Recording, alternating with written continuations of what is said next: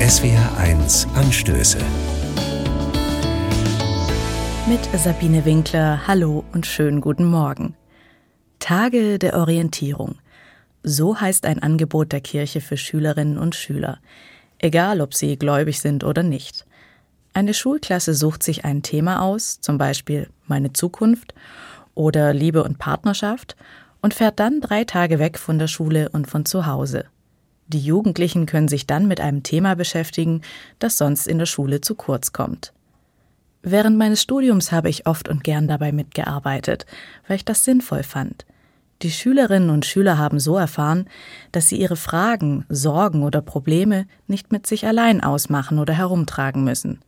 Im Gegenteil, durch den Austausch haben sie gemerkt, dass es anderen ähnlich geht und wir haben Wege mit ihnen gemeinsam erarbeitet, wie sie mit ihren Situationen klarkommen oder wo sie vielleicht Orientierung herbekommen können.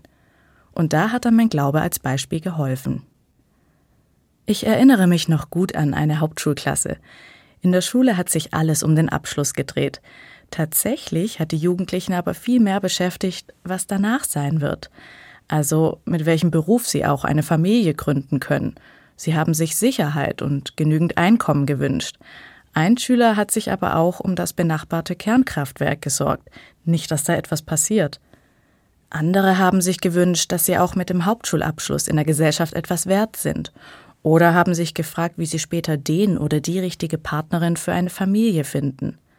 Am Ende dieser Kleingruppe sind Sorgen, Ängste, aber auch viele Wünsche im Raum gestanden.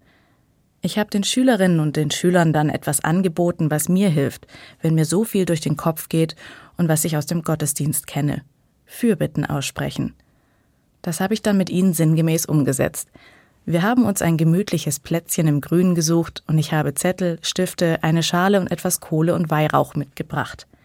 Alle hatten dann die Möglichkeit, entweder etwas aufzuschreiben und dann zu verbrennen oder aber es auszusprechen und dann etwas Weihrauch auf die brennende Kohle zu legen. Unsere Gedanken, Wünsche und Bitten sind dann als Rauch zum Himmel aufgestiegen, und wir haben sie ein Stück weit aus der Hand gegeben und losgelassen. Für die Jugendlichen ist es entlastend gewesen. Mir gibt dieses Ritual jedoch auch Mut und Kraft. Ich muss nicht alles mit mir allein ausmachen, sondern kann Gott meine Sorgen, Bitten, aber auch meinen Dank entgegenbringen. Sabine Winkler aus Esslingen von der Katholischen Kirche.